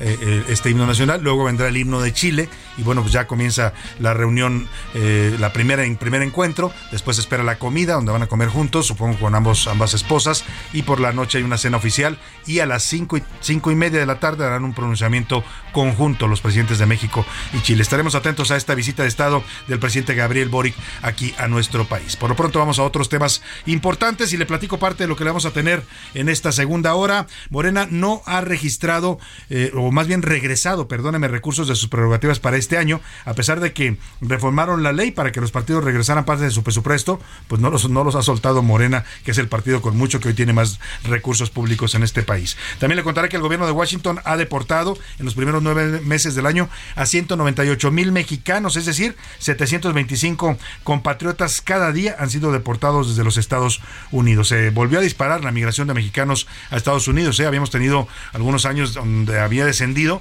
y parece que otra vez los mexicanos están buscando llegar a cumplir el sueño americano. Le voy a contar también quién es el futuro esposo de Claudia Sheinbaum, hoy que anunció su matrimonio, se llama Jesús María Tarriba Unger, fueron compañeros de la facultad en la UNAM y pues tenían una relación como a distancia porque él está en España, es eh, funcionario del Banco de México, pero ahora anuncia que se van a casar. Le voy a decir quién es este personaje que aparecerá pues eh, al lado de Claudia Sheinbaum en su campaña presidencial. Y también el presidente de Chile, ya le decía, llegó a Palacio Nacional. Le voy a contar también del caos que está viviendo el aeropuerto, que vivió más bien hace unas horas el Aeropuerto Internacional de la Ciudad de México por fallas en los filtros de migración. Tenemos mucho más para compartirle en esta segunda hora de A la Una y vamos a continuar, por supuesto, como siempre a esta hora del día, con sus mensajes, sus comentarios, sus opiniones. Hicimos preguntas interesantes el día de hoy y vamos a ver qué nos responde, responde nuestro público. Para eso ya están conmigo aquí Laura Mendiola, que ya la escuchó usted. Bienvenida, Laura. ¿Qué tal, Salvador? Un gusto estar aquí compartiendo cabina contigo Muchas gracias. y con José Luis Sánchez. Y José Luis Sánchez, ¿cómo andas? Salvador García Soto, ¿cómo estás, Laura Mendiola? Bonito miércoles, mitad de semana, ya con todos los bríos para acercarnos a este fin de semana. Estaba, sí. Que se ve bueno por el partido de Argentina y México. ¿eh? ¿A cuándo? ¿A qué hora es? Es el sábado Ah, a la sí, una de la José tarde. Ya nos José invitó, ya- ya va a José haber Luis ya carnita asada, carnita y que asada vamos a hacer carnita asada y que no ya. qué, que se va a ver todo, chelas, todo. Pero lo- Chichín sí se raja. No, ¿eh? no, no, Se ya está armado, ya está armado, ya está armado. Oye, José Luis Sánchez te iba a decir, no puedo evitar pensar que Boric tiene tu edad y ya es presidente de un país. Ya sé, ¿Qué yo pasó, puedo- José voy Luis? a ser presidente de la manzana de mi colonia. No, no, se. José Luis también tiene un desarrollo profesional importante, aunque no es presidente de la nación claro. como Gabriel Boric. Ya terminaron los himnos nacionales en Palacio Nacional, ya van los dos presidentes a, a su reunión eh, privada, que seguramente será en, ahí en el despacho presidencial, van caminando con sus respectivas esposas. Y es momento de preguntar en este espacio, ¿qué dice el público? Tenemos muchísimos mensajes, Salvador. Eh, saludos a ti y a tu gran equipo. Me encanta tu programa. Si la señora Claudia Sheinbaum no quiere que se metan en su vida privada, pues entonces que no la haga pública, porque al rato vamos a estar todos comentando sobre este matrimonio y no le va a gustar que hablen de ella y entonces ahí sí va a haber problemas. Pues Saludos. mire, Salvador. la hizo pública porque lleva un interés político, ¿eh? claramente. O sea, yo no sé cómo le vamos a decir al señor Jesús María Tarriba Unger, pero pues ya hay quienes empiezan así en las redes sociales que es el próximo gavioto, ¿no? Ya, Sí, así. Peña tuvo su gaviota y ahora Sheinbaum va a tener su gavioto. Y sí, evidentemente ya se puede hablar de eso porque ella lo ha hecho público. Lo decía bien Beto Tavira, fue en una entrevista con Marta de baile y sin que Marta le preguntara ella solita, lo dijo Laura, o sea, sabía- era claro que ella quería que se supiera. Así es, o sea, y, y, y la verdad es que era un rumor y como dices tú, es el palomo.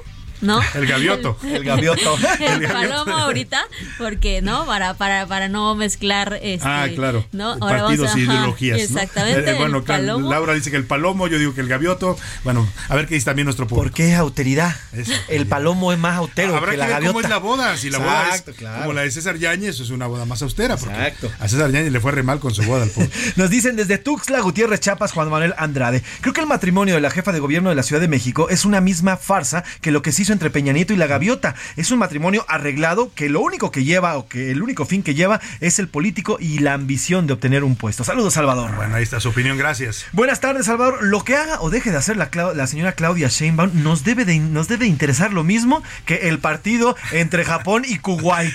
Hay que exigirle que cumpla con su trabajo y punto. Espéreme, porque Japón dio la sorpresa en este mundial, ¿eh? le ganó a Alemania. O sea, no, no a, la afición de Japón cómo salió a las calles. En las calles de Tokio, en todas las ciudades, de, hay, hay, hay, hay, manifestaciones de júbilo porque derrotaron a Alemania, uno de los grandes campeones del mundo, ¿no? Como nosotros hace cuatro años también cuando les ganamos. Bueno, pues aquí lo que nos dice es que no debemos de pelarlo. ¿Por qué? Porque lo único que tiene que hacer la señora Claudia Sheinbaum es gobernar la Ciudad de pues México y resolver los problemas que tienen los capitales. Yo coincido con usted, ¿eh? debería estar concentrada en eso. Lamentablemente está más concentrada en la campaña y el matrimonio es parte de la campaña. ya lo dijo bien Beto Tavira. Dos años se nos adelantaron las campañas, Salvador.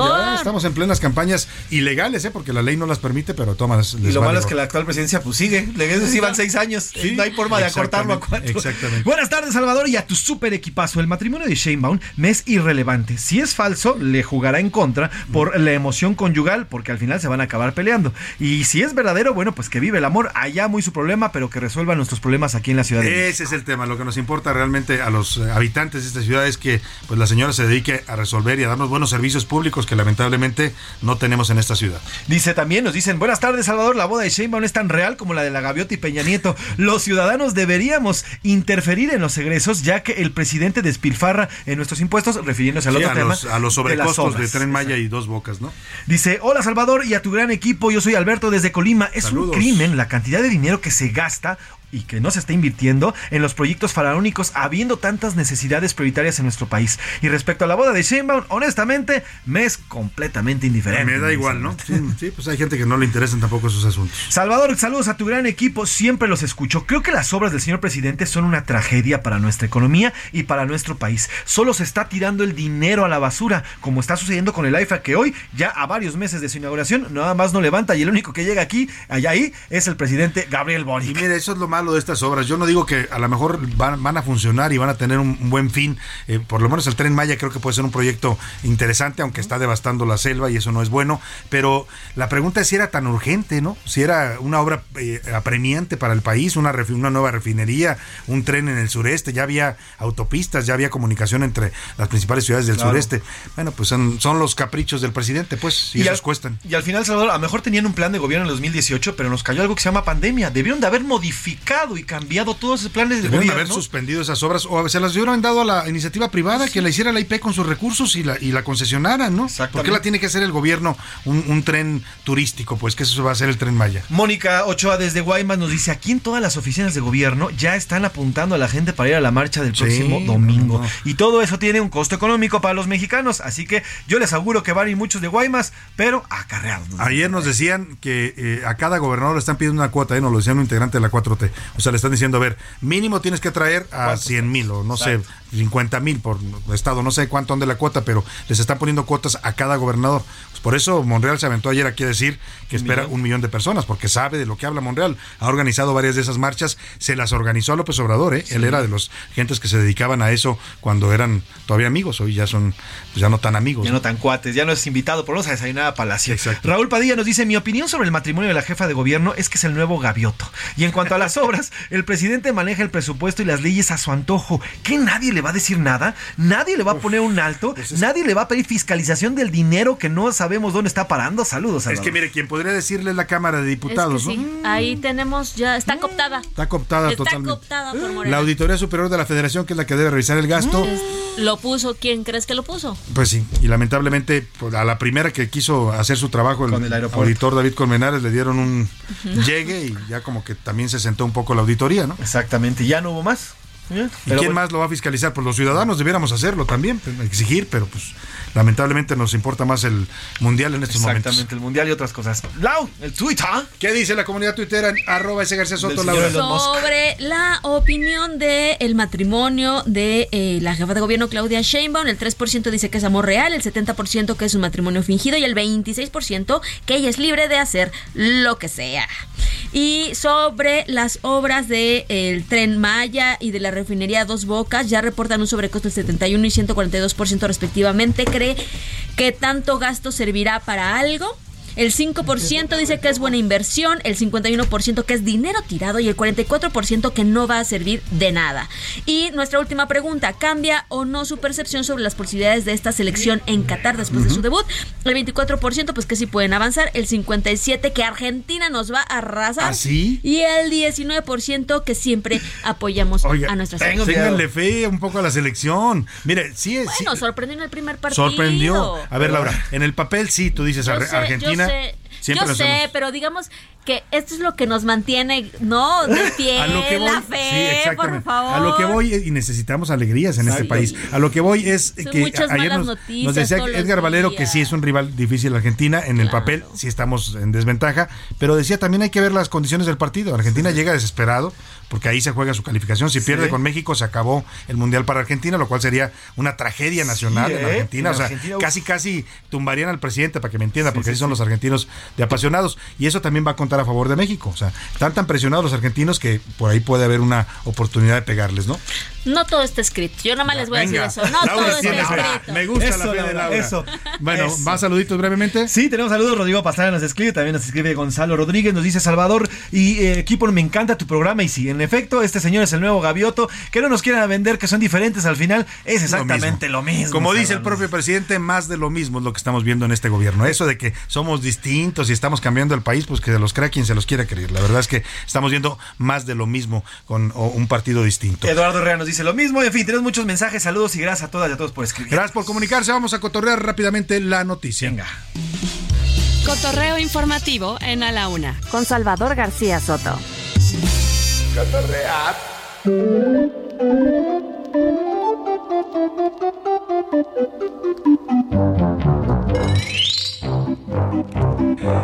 Vamos a cotorrear la noticia que nos trae Laura. Ay, Salvador, vamos a ponernos de buenas A ver, con venga. esta canción. Si te casas ni te embarques, ¿pa' qué voy a arriesgarme? No voy a trabajar. No voy a trabajar, no voy a trabajar, no voy a trabajar, no voy a trabajar. Venga.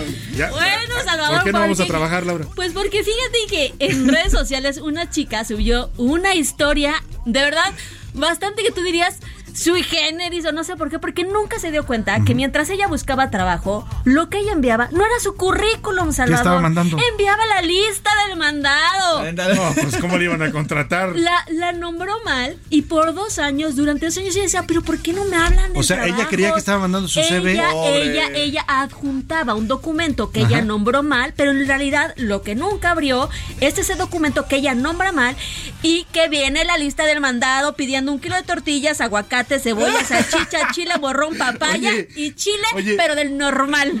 Las empresas que lo recibieron haber dicho, ¿qué le pasa a esta mujer, no? Descripción de- del de- puesto se necesita alguien que pueda diferenciar el chile normal del morrón. Bueno, El pues hay que tener del cilantro. Tenga cuidado cuando El nombre sus archivos. Tenga muchos cuidado cuando nombre sus archivos para que no le pase lo que le pasó a esta mujer. Gracias, Laura. Vamos contigo, José Luis. Oye, vamos a ponerle y vamos a ir con ritmo. El piojo y la pulga se van a casar y no se han casado por maíz. Pusiste una versión como de las, de las primarias, ¿no? Para mi sobrino Max. bueno, como de kinder. Para mi sobrino Max esta versión. Oye, hay, hay una de Chava Sí, Flores o de Pedro. Infante. Ahorita nos la ponen, pero bueno, este, esta música la estamos poniendo no por el matrimonio de Claudia Sheinbaum, no, no, por- No, no por no, este no por el piojo y la pulga. sino porque fíjate Salvador que este fin de semana se llevó a cabo el Corona Capital, miles asistieron, fue una entrada récord, pero comienzan a surgir en redes sociales denuncias y es que durante la participación de Miley Cyrus, que fue la que cerró el domingo el Corona Capital, Oye, que además las- estaba cumpliendo 30 años, 30 años, celebrando 30 aquí en la. Ciudad de México su cumpleaños. otra joven que sí que es más Otra jovencita, la, la señora. Bueno, a ver, Pedro Infante, A ver, venga, a ver. Se van a casar y no se han casado por falta de maíz. Tiro, lo tiro, lo tiro, liro, liro, tiro. Bueno, pues quienes están tan tiro, liro, liro, Salvador, son los, los- las personas que estuvieron en las primeras filas durante la presentación de Miley Cyrus. ¿Qué pasó? Porque están reportando un brote de piojos. ¿En el Corona en el Capital? Corona Capital. Ya se están reportando cerca de 50 personas que se habrían contagiado de piojos. ¿Ahí? Ahí en el. O sea, algún piojoso, piojosa se metió. algún piojoso. Los y- contagió a todos. Y como estaban en las primeras filas y todos están, pues básicamente No, mira, es cachete que con cachete. Yo no sé si usted ha ido a un concierto de eso, pero es una marea humana, Sí, sí, sí, literalmente. sí, sí. O sea, Le pegan a usted el cachete, la axila, el pelo, todo. Se lo pega a la otra persona porque se están moviendo y se mueven todos al mismo tiempo. Además, es una, mara- es una marea literalmente. Y entonces, bueno, pues algunos jóvenes ya reportan que es- tienen piojos, que están sufriendo de piojos Híjole. a raíz de justamente nada más en la presentación de Miley Cyrus que ocurrió el domingo por la noche Y en el tan molestos que son los piojos, ¿no? Para quitarlos es un problema, ¿eh? Es un tema, ¿eh? Es un Yo tema. me acuerdo que me, me expulgaban de niño, me sacaban hasta las liendres. Ay, Dios mío, me dolía la, la cabeza. Hasta el momento las- las- A ver, yo tengo que decirlo, cuando yo estaba en la primaria había epidemias de piojos. O sea, Sí, sí, sí. si un niño llevaba piojos a la escuela, nos contagiaba a todos, ¿eh? Yo saldo blanco. Sí. Yo, A ver. yo saldo blanco. No, a mí sí me A tocó ver, esa no es de tus temas, Salvador, no es de tus tiempos, Salvador. Recientemente ha habido en escuelas. Hubo un brote nuevo de, piojos epidemias. Se erradicó por mucho tiempo. Exactamente. Ahora ya hay muchos shampoos y cosas muy efectivas eh, para este problema, pero antes era pues la espulgada a Así mano. es, a mano con el cepito. Bueno, pues a todos los que vieron a Miley Cyrus, la cabeza de acordar. expúrguense la cabeza. Ay, comezón. No se vayan a encontrar piojos en la cabeza. Bueno, ¿no? pues vaya, por los riesgos de ir a este tipo de conciertos, espero que por lo menos lo hayan disfrutado y se hayan divertido. Por lo menos. Muchas gracias, Laura. Gracias, José Luis. Gracias a ti, Salvador. Vámonos a otros temas importantes. A la una, con Salvador García Soto. Se reportó hoy por la mañana un fuerte colapso en el aeropuerto internacional de la, Ciudad de México. Usted me va a decir, ¿y esa qué novedad? Lamentablemente ya nuestro aeropuerto todos los días está colapsando por una cosa por otra, eh, mientras le estamos mandando miles de millones de pesos al Felipe Ángeles, que no recibe ni a las moscas. Pues acá en el aeropuerto donde sí viajamos los mexicanos, donde llega gente de todo el mundo y de toda la República, pues están, lo tienen abandonado. Y ahora fueron una falla en los filtros migratorios. Vamos con esta nota que nos preparó, eh, con esta nota que nos preparó Iván Márquez. Salvador, buenas tardes. Miles de pasajeros del Aeropuerto Internacional de la Ciudad de México tuvieron un día de caos. Primero, porque hubo retrasos en 69 vuelos debido a un banco de niebla que pegó en las primeras horas en la capital. Afortunadamente, poco después, el clima favoreció, por lo que a las 8 de la mañana se regularizó dicho problema. Pero el otro colapso ocurrió en migración de la Terminal 2, luego de que se les cayó el sistema a las 6 de la mañana. Cientos de usuarios tuvieron que hacer fila por varias horas. Poco después, se dio a conocer que el origen del problema fue porque presuntos delincuentes intentaron robar cables pensando que eran de cobre y rompieron la fibra óptica. Al final, el martirio para los pasajeros terminó, pues alrededor de las 11 de la mañana todo quedó restablecido. Salvador, es el reporte. Qué cosas, cosas que solo pasan en México. El aeropuerto que funciona y que recibe a miles de pasajeros de todo el mundo y del país, no le dan presupuesto suficiente y al que está solo mosqueándose ahí porque no hay vuelos, le dan 2.400 millones de pesos. Ver para creer. Vámonos a la pausa con la Valentina. También esta me recuerda a la primaria porque la bailábamos en los festivales del 20 de noviembre. Ya regresamos con usted. Una pasión me domina, fue la que me hizo venir. Valentina, Valentina, yo te quisiera decir. Dicen que por tus amores un En un momento regresamos. Ya estamos de vuelta en A la Una con Salvador García Soto.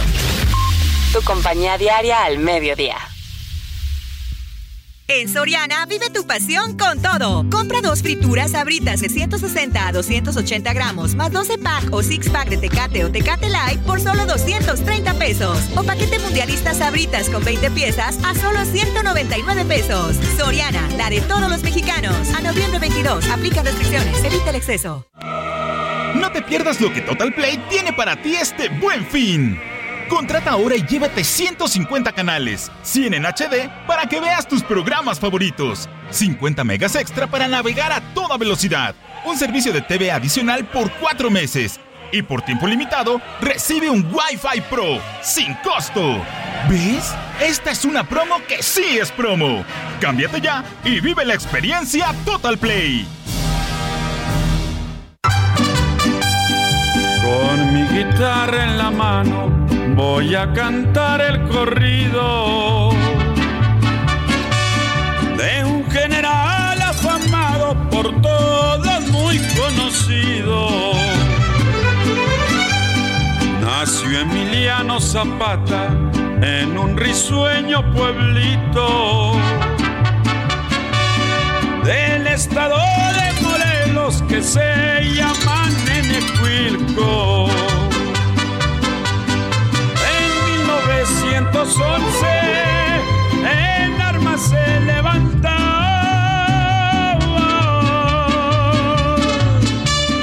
Ahí en la Sierra Zuliana, don Emiliano Zapata.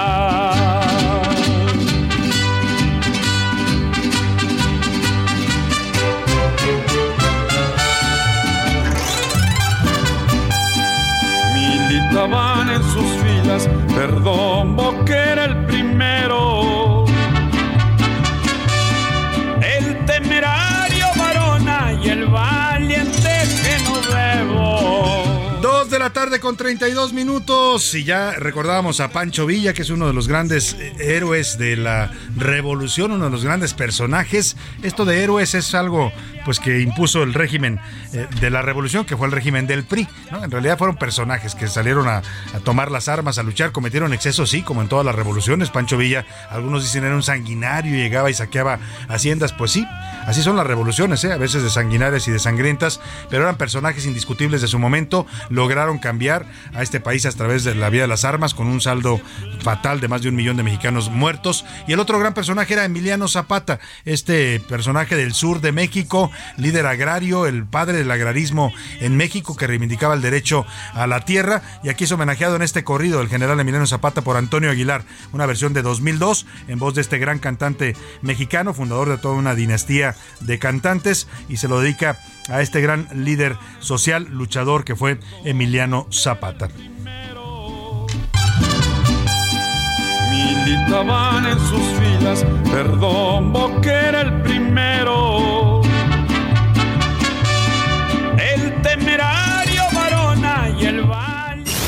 A la una, con Salvador García Soto. El ojo público.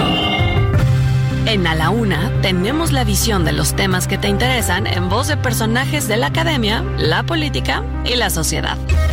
Hoy escuchamos a José Narro Robles en Un México Nuevo. El ojo público.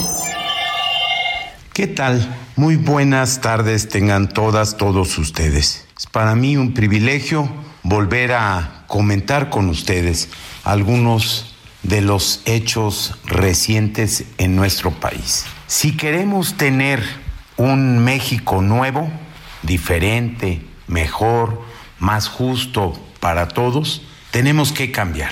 Tenemos que cambiar mucho y en muchos lugares. Tenemos que comprometernos con los asuntos centrales de nuestro país. Tenemos que estar cierto de que combatimos problemas de siempre como la pobreza, la desigualdad, la inseguridad, la violencia, el desapego al Estado de Derecho. Y una de las cosas en las que tenemos que cambiar, ciudadanos y gobernantes, personajes del escenario público, empresarios, ciudadanos de todos los niveles, es en el de aceptar la pluralidad de nuestro país. Y esto implica que el presidente de la República tiene que ser extraordinariamente tolerante, tiene que entender que hay muchas personas que no pensamos como él, que queremos a nuestro país y que estamos convencidos de que la pluralidad de opiniones, de puntos de vista, es absolutamente compatible con el régimen democrático. Es más, esa pluralidad, esa expresión, esa capacidad de plantear libremente lo que se piensa y sostiene es parte de un régimen democrático. Por eso extraña y preocupa la reacción del presidente respecto de la marcha del pasado domingo 13 de noviembre. Preocupa que como respuesta convoque a una marcha que traiga a mucha gente de muchos lugares utilizando sin duda alguna recursos públicos de distintos niveles. Preocupa que insulte, preocupa que pierda el sentido de lo que es la presidencia de la República y lo que él mismo representa y el papel que tiene que jugar. Yo espero que no tengamos más insultos y descalificaciones. Y yo espero que él pronto convoque a la unidad. Eso es lo que un México nuevo requiere. Unidad en el país, unidad de esfuerzos y de trabajo. Nos vemos en la próxima emisión. Muchas gracias. A la una, con Salvador García Soto. Dos de la tarde con 36 minutos. Interesante reflexión la que hace el doctor José Narro Robles en su México Nuevo, esta colaboración que tiene con nosotros en el ojo público. Y yo coincido totalmente con él. El presidente, en lugar de estar convocando a marchas, a tratar de demostrar que él puede más que la sociedad, porque ese es el objetivo final, quiere mostrar que tiene más fuerza que la sociedad. Yo no sé si, si la tenga o no. Lo que sí tiene es un aparato público que con recursos públicos va a movilizar a cientos de miles de personas. ¿eh? Eso no lo dude usted, va a ser una marcha impresionante, pero la pregunta es ¿para qué nos sirve esa marcha a los mexicanos? ¿Tiene alguna utilidad? ¿Lo que se va a gastar de dinero en movilizar gente, traer camiones de toda la República, nos va a servir de algo? ¿O nada más va a servir para endulzarle el ego al presidente, que de por sí ya lo tiene bastante inflado, se lo van a inflar todavía más? Pero bueno, ahí está la reflexión que hace el doctor Narro. En lugar de atender problemas, en lugar de llamar a la conciliación, a la unidad entre los mexicanos, pues se dedica a dividirnos y a confrontarnos con este tipo de manifestaciones. Dijo él, por cierto, estaba viendo un cartón, muy bueno que publicó hoy Kemch en el Universal. El gran monero Kemch le manda un saludo. Eh, pone a López Obrador eh, pues como una mm, bailarina desnudista, ¿no? Porque él dijo que la marcha de, la ciudadanía el 13 de noviembre era, había sido un striptease de los conservadores, así la, degradó y la calificó.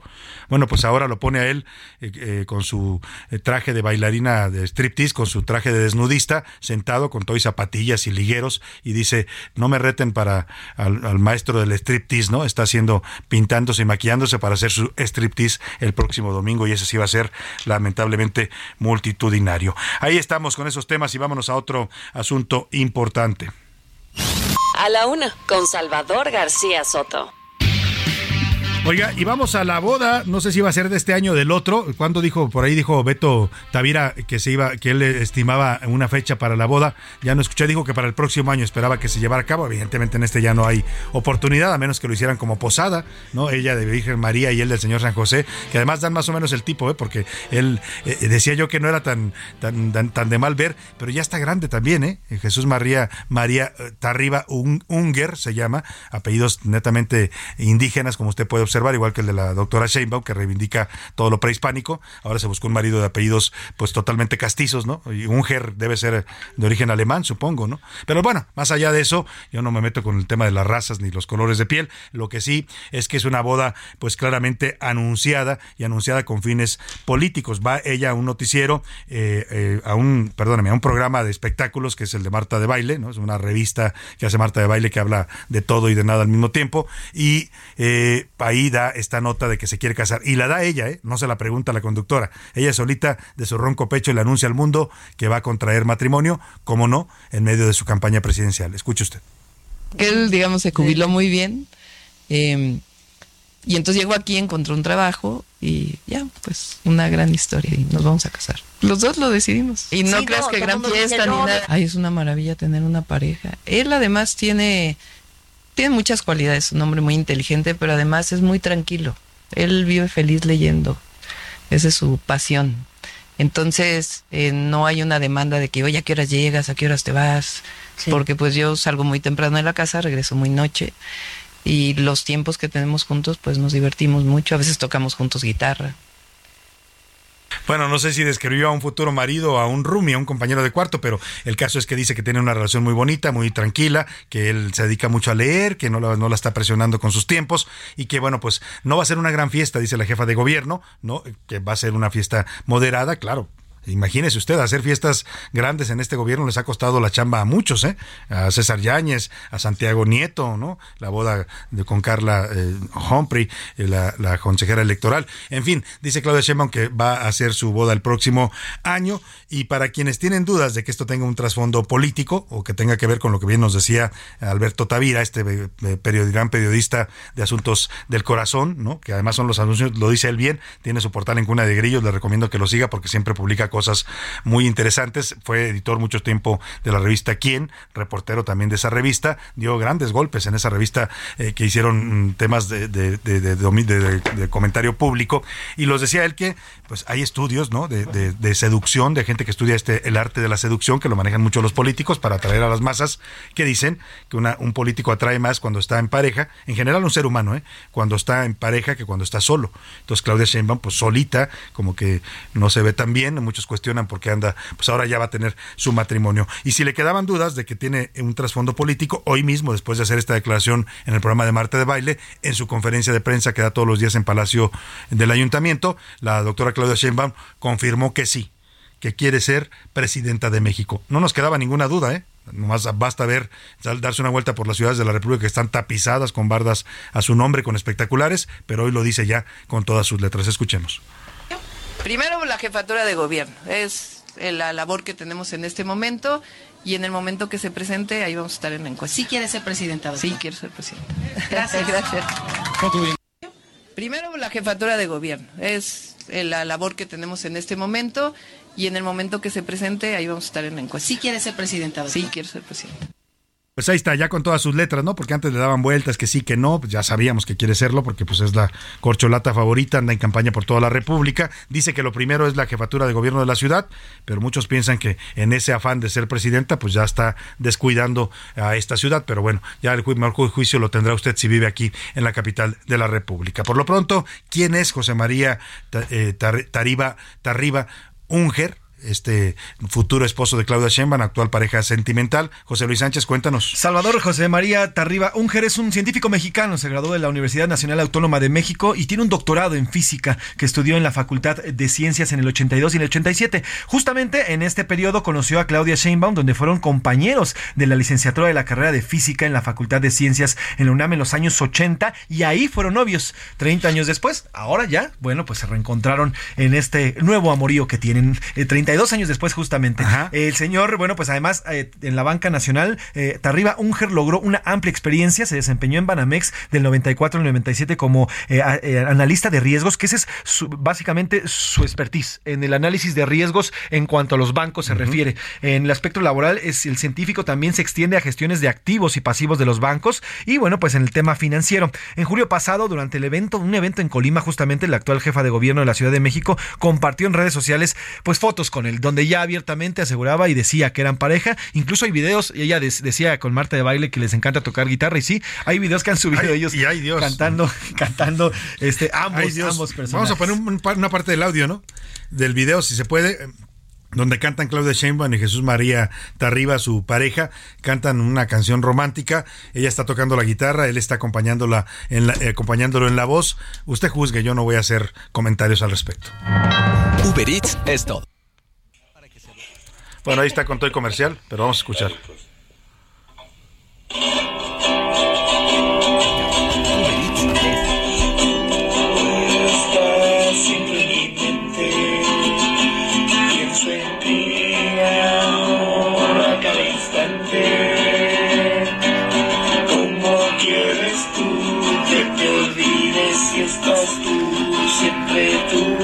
Pues así cantan Claudia Sheinbaum y Jesús María Tarriba este canción de Juan Gabriel.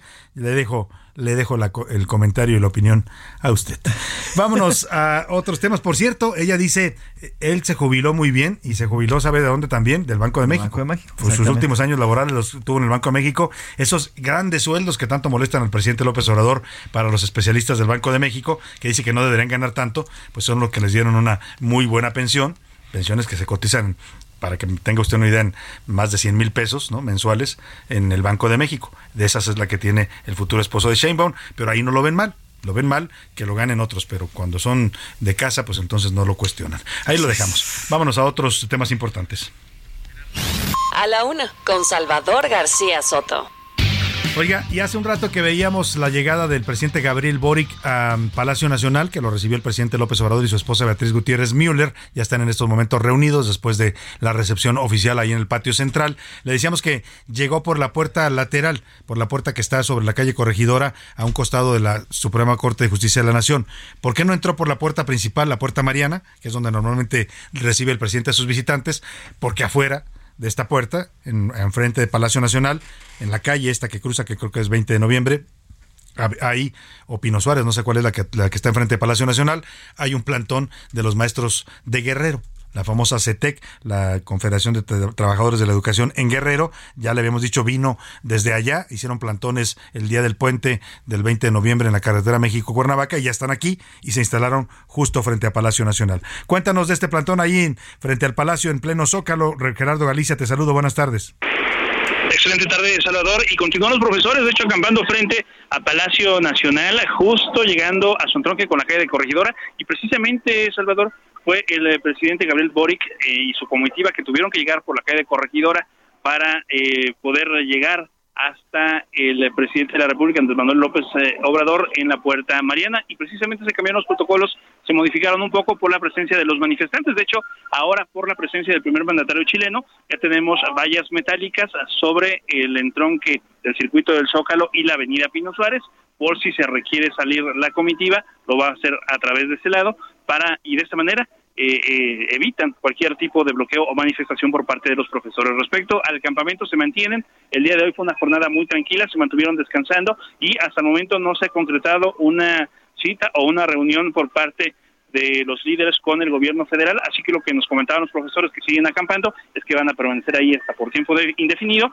hasta que no se concrete esta reunión para poder tratar el tema de las plazas y, e incluso algunos aumentos para los eh, trabajadores y quienes conforman el CETEC. Por lo pronto, esto obliga a realizar algunos cortes a la circulación a los elementos de la Policía Capitalina y, de hecho, el circuito del Zócalo prácticamente queda cerrado en su totalidad, solo se puede utilizar una parte y en sentido contrario, de 5 de febrero hasta la calle Monte de Piedad.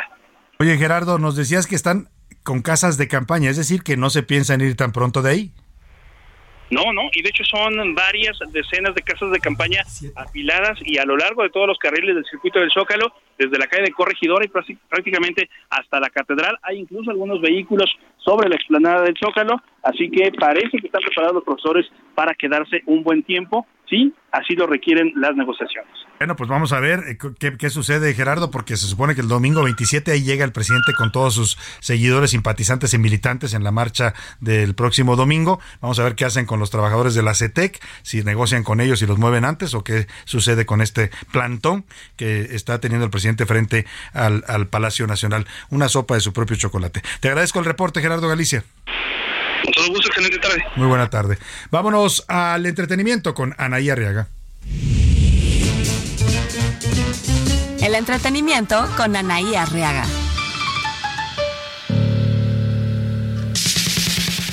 Querida Anaí, ¿cómo estás? Muy buena tarde. Mi querido Salvador, excelente miércoles. El suicidio es una de las causas de muerte no natural más frecuentes en todo el mundo. Cientos de miles las muertes debidas a este hecho. Te voy a platicar que el actor de los Power Rangers se suicidó después de pelear con su esposa. Jason David Frank tenía 49 años y saltó a la fama como Tommy Oliver en la serie original de los Power Rangers. Oigan, y siguiendo con este mismo tema, el acoso cibernético fue lo que llevó a Aaron Carter al suicidio, así lo aseguró su ex manager del cantante, donde dice que su salud mental pues se vio afectada debido a los mensajes de odio que recibía en línea. Y de locura, pues todos tenemos un poco, pero la locura no tiene cura y si tiene cura, pues poco dura. Señores, Kane West se lanzará otra vez para la presidencia de los Estados Unidos. Así que en el 2024 lo podemos ver en la boleta electoral. Que tengan una excelente tarde. Muchas gracias, Anaya Arriaga. Muy buena tarde también para ti. Y ahora vamos a los deportes porque hay resultados interesantísimos en el Mundial. Japón le pegó nada más y nada menos que Alemania. Y bueno, España le puso una terrible arrastrada a Costa Rica. De eso nos habla Oscar Mota. La fiesta mundialista en A la Una.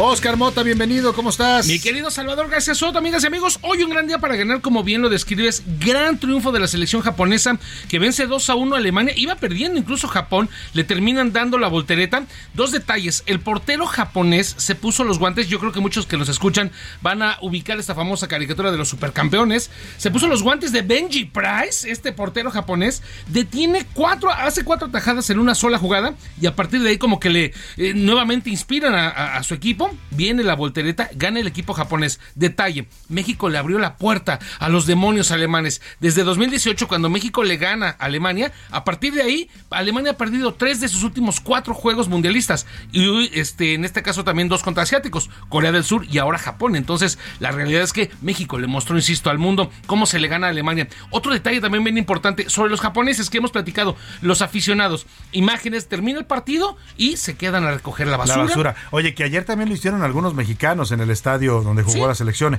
lo cual está bien, que imitemos ese tipo de cosas, ¿no? Y también estaría bueno otras imágenes que están circulando ahora donde están los japoneses allá en Qatar y entonces salen a festejar, pero es, es, una más importante de japoneses, está en la calle, pero entonces está el semáforo en rojo.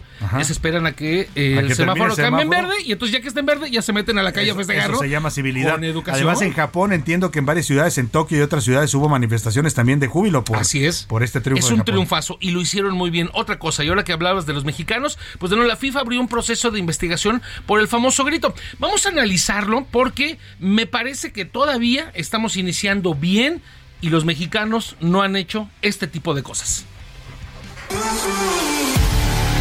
Más allá de los goles del Matador y el Chicharito, o los cinco mundiales de la Tota, Rafa Márquez y próximamente Andrés Guardado, México tiene un récord poco presumible en las Copas del Mundo, el Salón de la Infamia de los mexicanos que han protagonizado rotundos desaguisados en el máximo escenario mundial, Francia 98. Ir al mundial y echarse unas copas con los amigos viajeros está bien, lo que cayó en completo fuera de lugar es echarse una firma en un monumento histórico. Rodrigo Rafael Ortega se pasó las reglas literalmente por el el arco del triunfo francés y se le ocurrió que era una buena idea hacer pipí en la llama eterna y apagarla. El hecho provocó unas horas de arresto y la vergüenza internacional.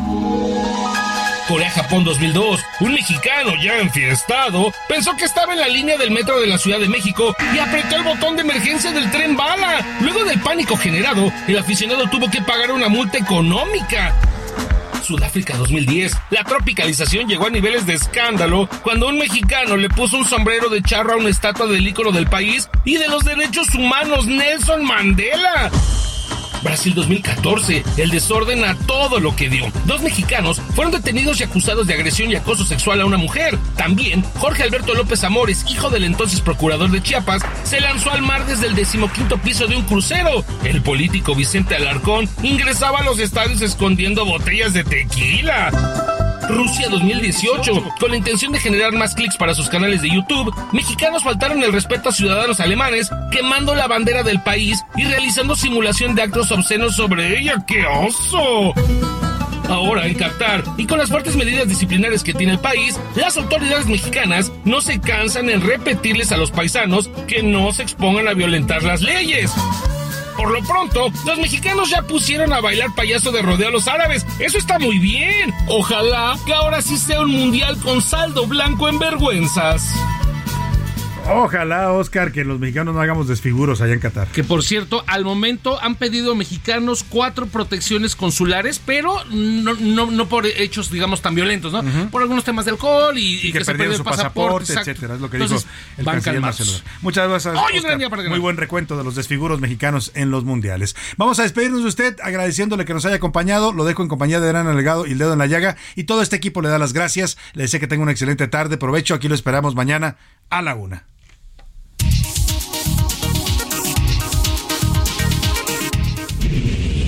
Por hoy termina A la Una con Salvador García Soto.